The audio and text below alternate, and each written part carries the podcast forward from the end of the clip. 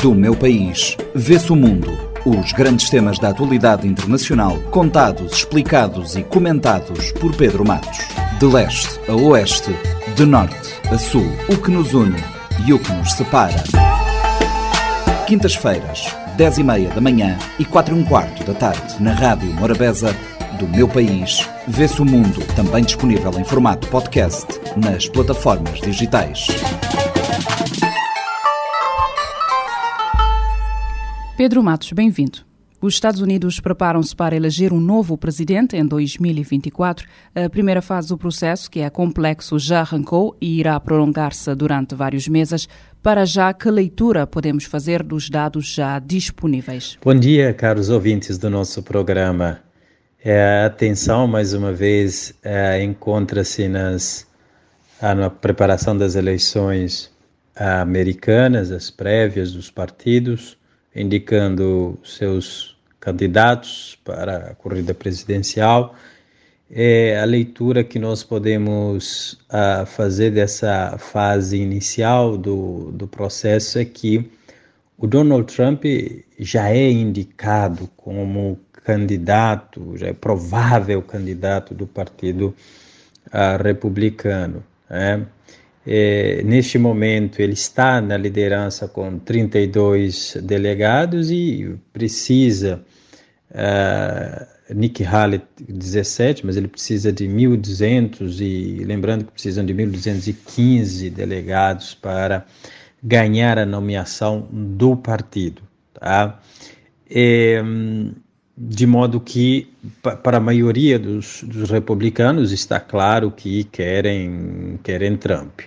É, agora, quanto a Nikki Haley, falta é, ela desistir e a questão que se põe agora é, é só quando ela fará esse, esse anúncio, porque de fato, um, com o resultado, uh, né, os últimos resultados não tem como uh, fazer frente ao, ao Trump, né? É, mas ela sinaliza que vai continuar ali com as prévias até no seu estado natal, a Carolina, Carolina do Sul.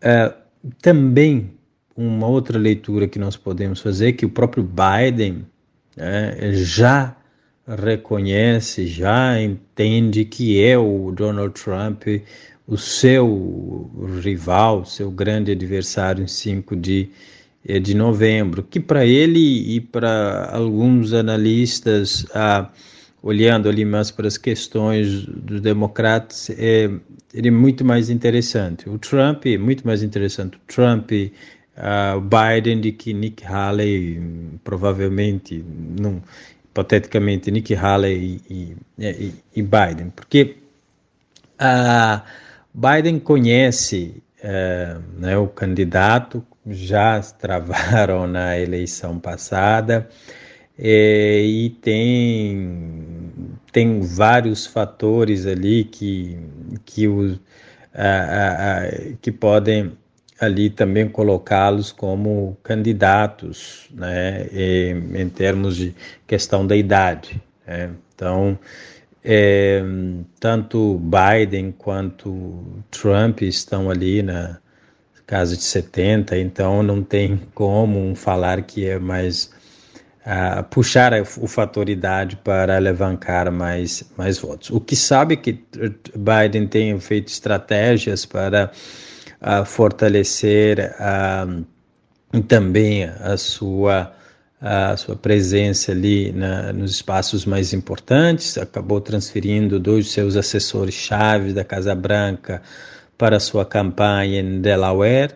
Então, é, é, também acaba sinalizando. É um, é, é um, confronto que muitos eleitores uh, querem e alguns eleitores dos mesmos partidos também não queriam. Tanto, tanto Biden quanto Trump, eles conseguiram também de maneira negativa uh, né, um pouco ferir essa imagem. Eles têm detratores dentro dos seus próprios partidos e, e passivos políticos gritantes. É, então, eles acabam também tendo ali essa semelhança, que podem é, não favorecerá nenhum lado, mas também não será o trunfo a ser explorado. Né?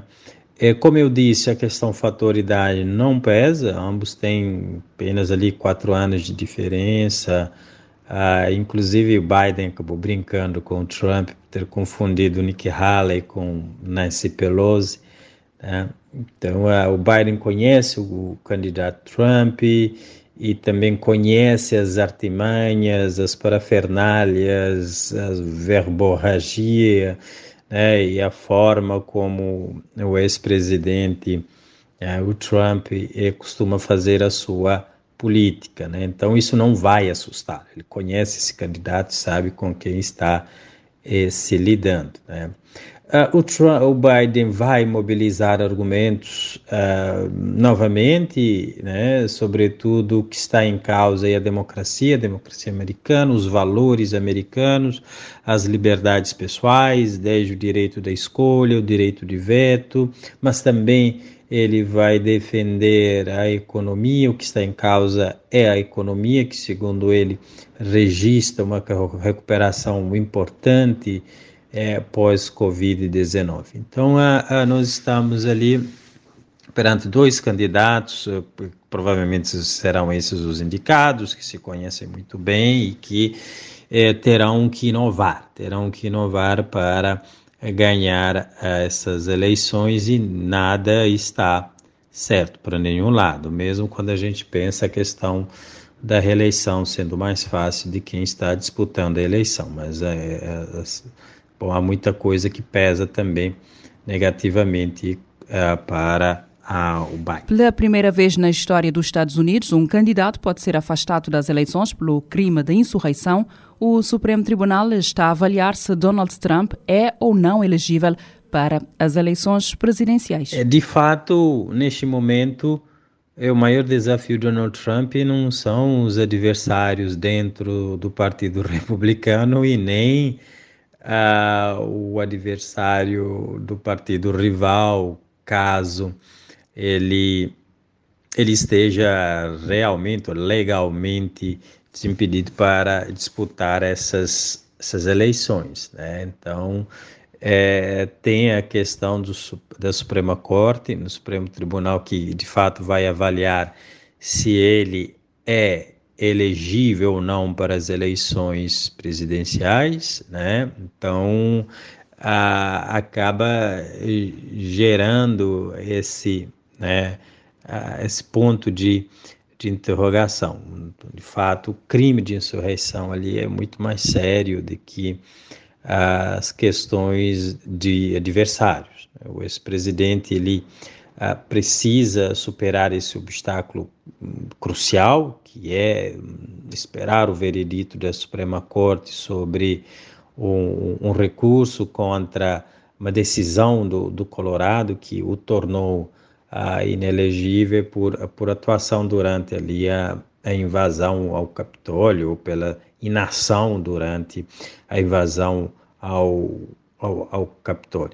Inclusive, os resultados também de New Hampshire já tinham ah, indicado que Trump, eh, sobretudo dos candidatos, né, dos eleitores, aliás, dos eleitores do, do Partido Republicano, é, que não votariam no Trump justamente por essa situação, por ele ter infringido a, a lei, né, e também pela suposta tentativa de interferir na contagem de votos das eleições presidenciais de, uh, de 2020. Então, vários eleitores eh, es, estão uh, pensando não votar novembro no, no Trump justamente por essa sua uh, posição, por essa sua uh, uh, por essa questão junto à a, justiça, né? Então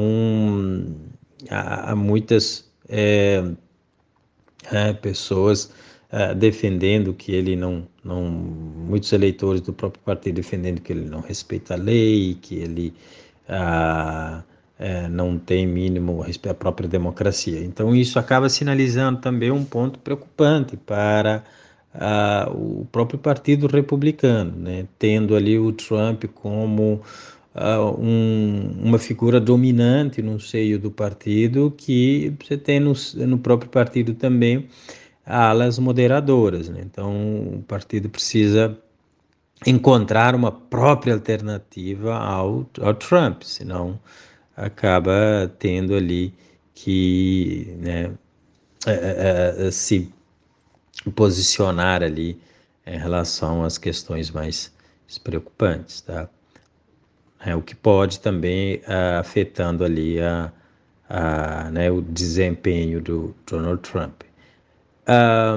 Também há uma leitura que se pode fazer isso, que é com quem a Suprema Corte está lidando, sobretudo quando nós estamos falando da, da democracia e também da figura uh, do papel da, da Suprema Corte. Uh, os advogados Donald Trump, eh, num comunicado, uh, a própria a própria instância acabaram alertando a corte que é uma decisão uh, de, contrária, né, seria de tornar o, o Trump inelegível, uh, indicaria uma privação de dezenas de milhões de americanos, tá? Uh, e isso poderia desencadear, segundo esses advogados do Trump, caos e inclusive, inclusive mortes. Então há um receio por parte da própria corte de se centrar uh, o papel da instituição na eleição presidencial, tá? de modo que retirar o Trump das urnas pode atingir milhares de americanos como uh, antidemocráticos, né? E a própria corte passar essa imagem que ela não tem essa pretensão, né? Que ela gosta de se é, usar, se vestir ali como protetora da, da democracia. Então, Trump é uma figura dominante nos Estados Unidos há uma década e aí barrá-lo vai exige essa afirmação muito séria, nervosa, quase da autoridade judicial, né? Então, é, e além disso há juízes né, né, que foram indicados ali por por Trump, né?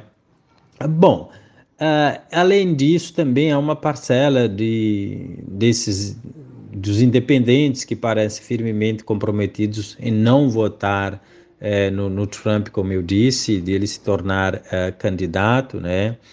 É, isso também é um ponto muito sério, né? Mesmo tendo ali a inelegibilidade, ele pode se deparar com esse resultado é, um pouco amargo ali no seio do, do, dos próprios eleitores republicanos, né? Então, alguns veteranos políticos tornam ali muito mais difícil para ele a reconquistar essas pessoas que já falaram que conhecem muito bem o Trump, não é uma questão de, de ouvir falar, mas já presenciaram o mandato dele, já estão uh, diariamente acostumados com as notícias contra uh, o Trump. Por outro lado, no, no, é, no Partido Democrata, as coisas também não estão lá luz verde, né? Na verdade, luz amarela nas questões do uh, do democrata. O próprio Biden ele está à volta ali com um partido em que você tem uma parcela dos eleitores eh, que o apoiou na eleição passada está inclinado ou tentando transferir o voto ou para ou transferir o voto para um terceiro partido ou ficar em casa, não, não votar. É, isso acaba resumindo as, os grandes desafios, das, da, da, o, o, desafio das grandes democracias, né? é, que é a terceira via. Né? É, senão, ali são esses candidatos que vão sempre dominando a agenda. Do meu país, vê-se o mundo. Os grandes temas da atualidade internacional, contados, explicados e comentados por Pedro Matos. De leste a oeste, de norte a sul, o que nos une e o que nos separa. Quintas-feiras, 10 e meia da manhã e 4 e um quarto da tarde, na Rádio Morabeza, do meu país, vê-se o mundo, também disponível em formato podcast nas plataformas digitais. Pode ouvir e subscrever este programa em radiomorabeza.cv, no Spotify, Apple Podcasts, Amazon Music, Deezer e em todas as principais plataformas de podcast.